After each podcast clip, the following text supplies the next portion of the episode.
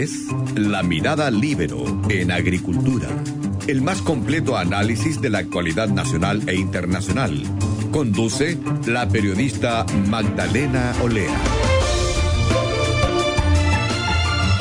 Estamos conectados eh, con Héctor Sánchez, director del Instituto de Salud Pública de la Universidad Andrés Bello. Héctor, buenos días, ¿cómo estás? Hola, muy buenos días Magdalena, ¿cómo estás tú? Muy bien, gracias Héctor. Eh, el gobierno ayer decretó eh, confinamiento domiciliario en el país por otra semana más. Mantuvo todas las cuarentenas vigentes y agregó cinco comunas de las regiones eh, metropolitanas Valparaíso y O'Higgins. Y, y con eso la comuna de Santiago va a cumplir mañana tres meses en cuarentena total. Quería preguntarte, Héctor, qué significa y qué implica esta situación y también hasta cuándo tú crees que, eh, si es que se puede calcular, vamos a seguir en cuarentena acá en la región metropolitana. Caso yo calificaría la decisión del ministro como prudente, porque eh, por primera vez uno empieza a observar desde hace una semana a la fecha eh, algún mejoramiento en algunos indicadores claves. Eh, en definitiva, uno empieza a observar, por ejemplo, de que eh, la tasa de contagiosidad, el RE, ya que es el indicador que se, que se, se llama de esa forma, digamos, ya eh, esta tasa de contagiosidad que es en el fondo la cantidad de personas que un, un activo, un contagiado positivo activo es capaz de contagiar, ¿no es cierto? Ya está menor de uno y ya lleva eh, dos semanas eh, menor de uno.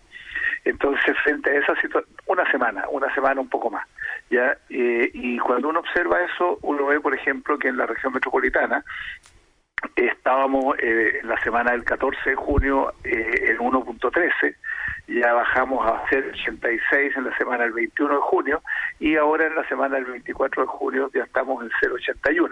Eso por mostrarte un indicador, ya para no cansarlos con números a los auditores. Lo mismo está pasando en Arica, lo mismo está pasando en, en Tarapacá, lo mismo está pasando en, eh, en, en Magallanes, eh, lo mismo está pasando en diversos lugares. Con lo cual, ¿qué es lo que empieza uno a mirar? Uno empieza a ver que eh, efectivamente eh, uno ya empieza a ver una luz al final. ¿ya? Y esta luz al final implica que las medidas que se han ido tomando han ido dando eh, resultados. Donde no vemos un cambio, no vemos un cambio en la cantidad de fallecidos, porque la cantidad de fallecidos son la consecuencia de lo que no hicimos hace algunas semanas atrás dos, ¿Qué? tres o cuatro semanas atrás. Por lo tanto, estamos viendo la consecuencia de lo que no hicimos. Y lo que ¿Cuál- ¿Qué es lo que, eso que no hicimos? ¿Eso que no eh, hicimos? ¿A qué te no refieres? me refiero a que sencillamente no fuimos capaces de, eh, de identificar, de trazar y de aislar oportunamente a la población eh, positiva. Y no fuimos capaces de eh, establecer eh, cuarentenas efectivas, que en definitiva la gente estuviera en, en sus casas y que no hayamos involucrado a la atención primaria oportunamente en todo el trabajo que ellos hacen directamente con la población. Con lo cual, desde esa perspectiva, yo te diría que eso es lo que hemos estado viendo ahora, pero eh, las medidas que se han ido tomando, y, lo hemos visto en las últimas semanas, ya eh, que en definitiva son, uno, ser conservadores respecto al levantamiento de cuarentena. Y ese es un tema que, que, que en definitiva puede ser eh, doloroso para la población, es doloroso para la población, son medidas extremas.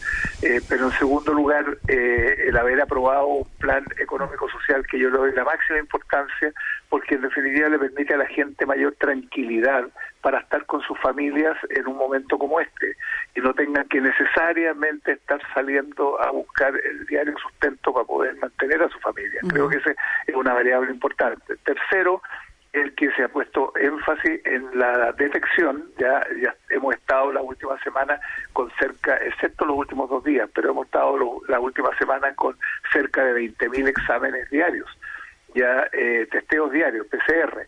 Lo que no sabemos todavía es si acaso hemos mejorado la velocidad de entrega de resultados, pero pero yo espero que sí, yo espero que también junto con aumentar la capacidad ya hemos aumentado la velocidad de entrega de resultados. Perfecto.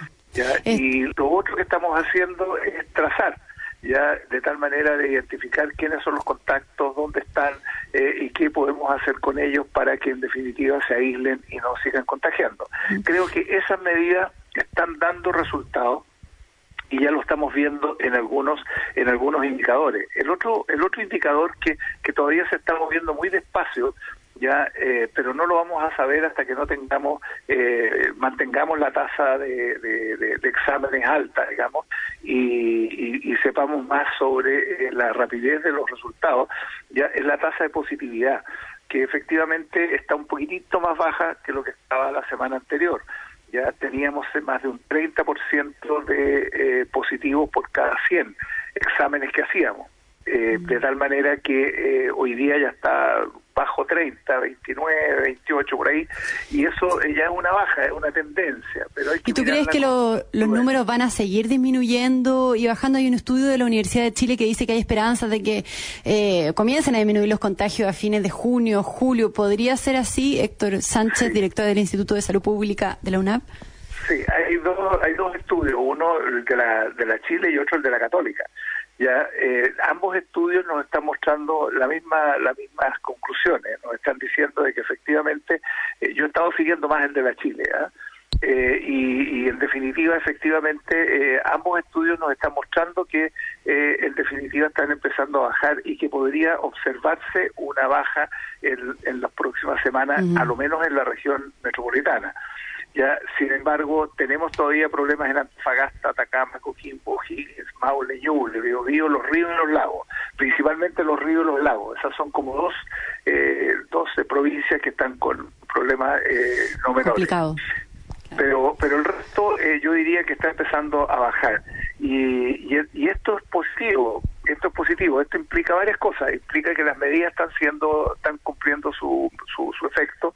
En segundo lugar, eh, significa que la población está guardando la cuarentena porque las condiciones que se le están dando son mejores que las que teníamos hace algunos días ya y, y en definitiva también está tomando mayor conciencia. Hemos hecho un mayor énfasis en educar a la población en enseñarle que es importante mantener la cuarentena no solo por ellos sino que por comunicacional. otras personas. Claro, el efecto, claro, la estrategia comunicacional ha sido muy mucho más intensa eh, que, lo que observábamos hace algunas eh, semanas. Y ya no tenemos puesto el ojo solo en cuál es la capacidad hospitalaria que tenemos, sino que también lo tenemos puesto en lo que es la atención eh, preventiva. Y eso creo que marca un cambio yo lo veo positivo. Yo creo que estoy, no sé si hoy día amanecí optimista, pero estoy muchísimo más optimista que lo que, estábamos hace algunos días atrás. Pero sin embargo, con mucha prudencia.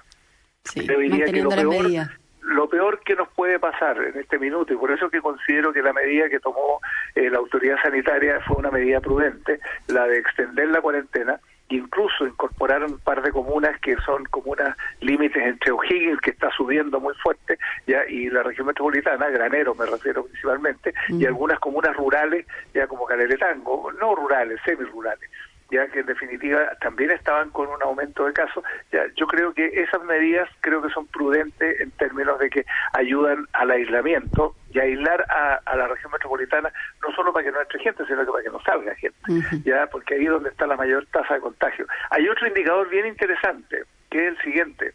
Eh, hasta ahora, si pescamos el acumulado, la región metropolitana representaba el 80% del total de positivos eh, activos en el país, perdón, de casos nuevos.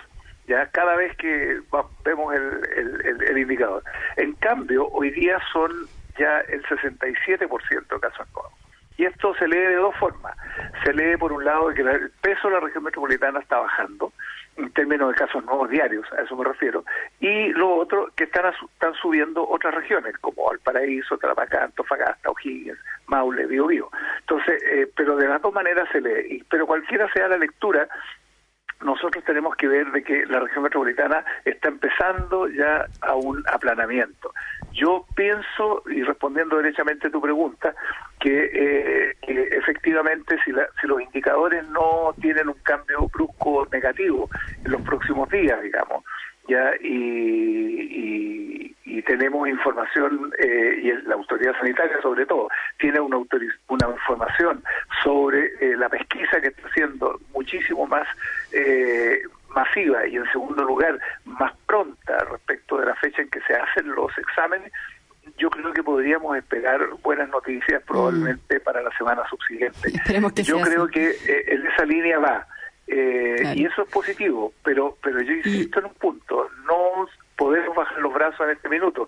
Estamos en los últimos 50 metros de la, la claro, No hay que confiarse demasiado, eh, tampoco. En absoluto, ni siquiera demasiado, ni un poquito. Mm. Ya, yo creo que hay que ser tremendamente cuidadoso. Y así como yo mencionaba la semana pasada que esta, la decisión que tenía que tomar el ministro era una de las decisiones más difíciles, porque habían algunos signos que hacían pensar que podía la autoridad entusiasmarse y bajar cuarentena, afortunadamente tomó una decisión muchísimo más prudente que creo que eh, si, si se mantiene esta semana y la próxima y la población responde ya eh, en la manera más eh, más activa posible respecto de protección, respecto de cuidado, respecto de higiene, yo creo que podemos tener mejores noticias hacia la próxima semana. Perfecto. Pero no para que se levante la próxima semana, sino que la subsiguiente.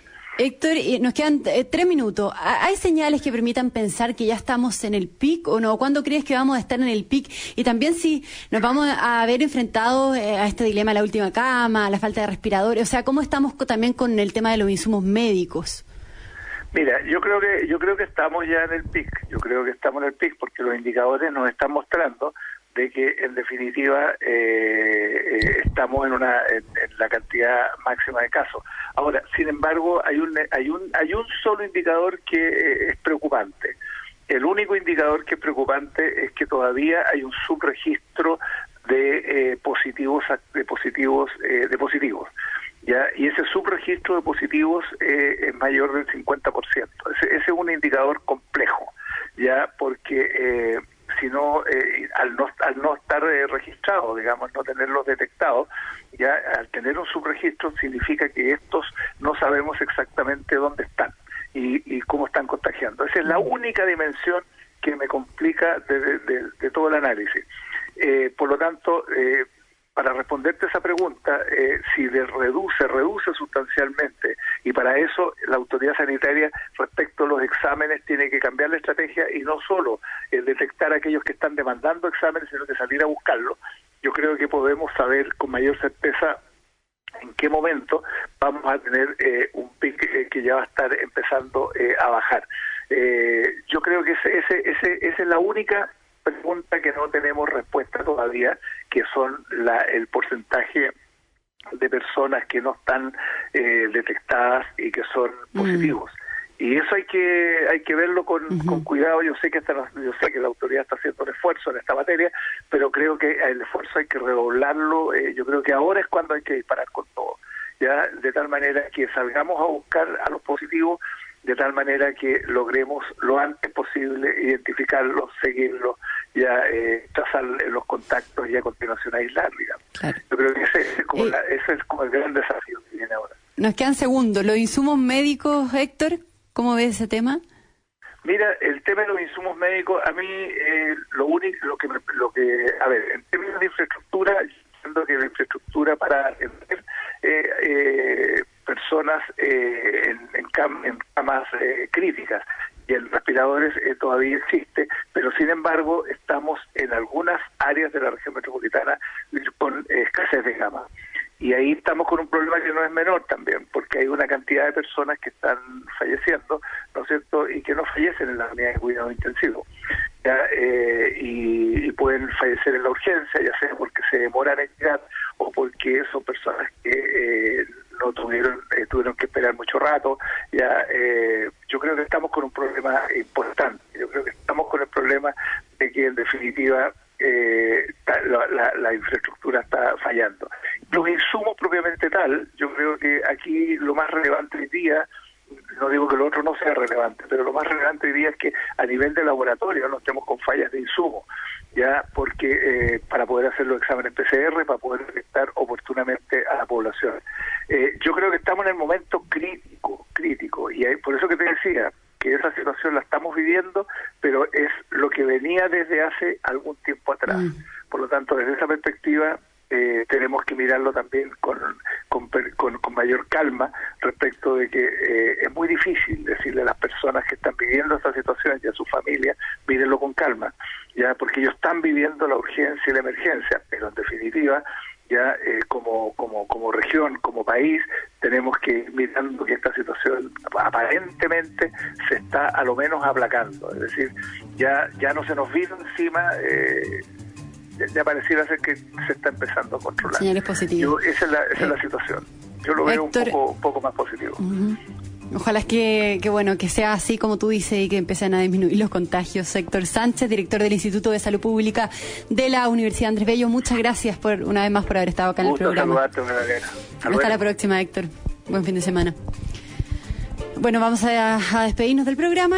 Nos encontramos nuevamente mañana en la Mirada Libero en Agricultura y los invito a quedarse en sintonía con el programa del Checho en Conectados. Muchas gracias a todos los auditores. Fue la mirada libero en agricultura. Una presentación de Viña Garcés Silva, pioneros del Valle de Leida. Y en consorcio, estamos contigo en tus pequeños y grandes proyectos. Conducción, Magdalena Olea. Producción, Doris Mora.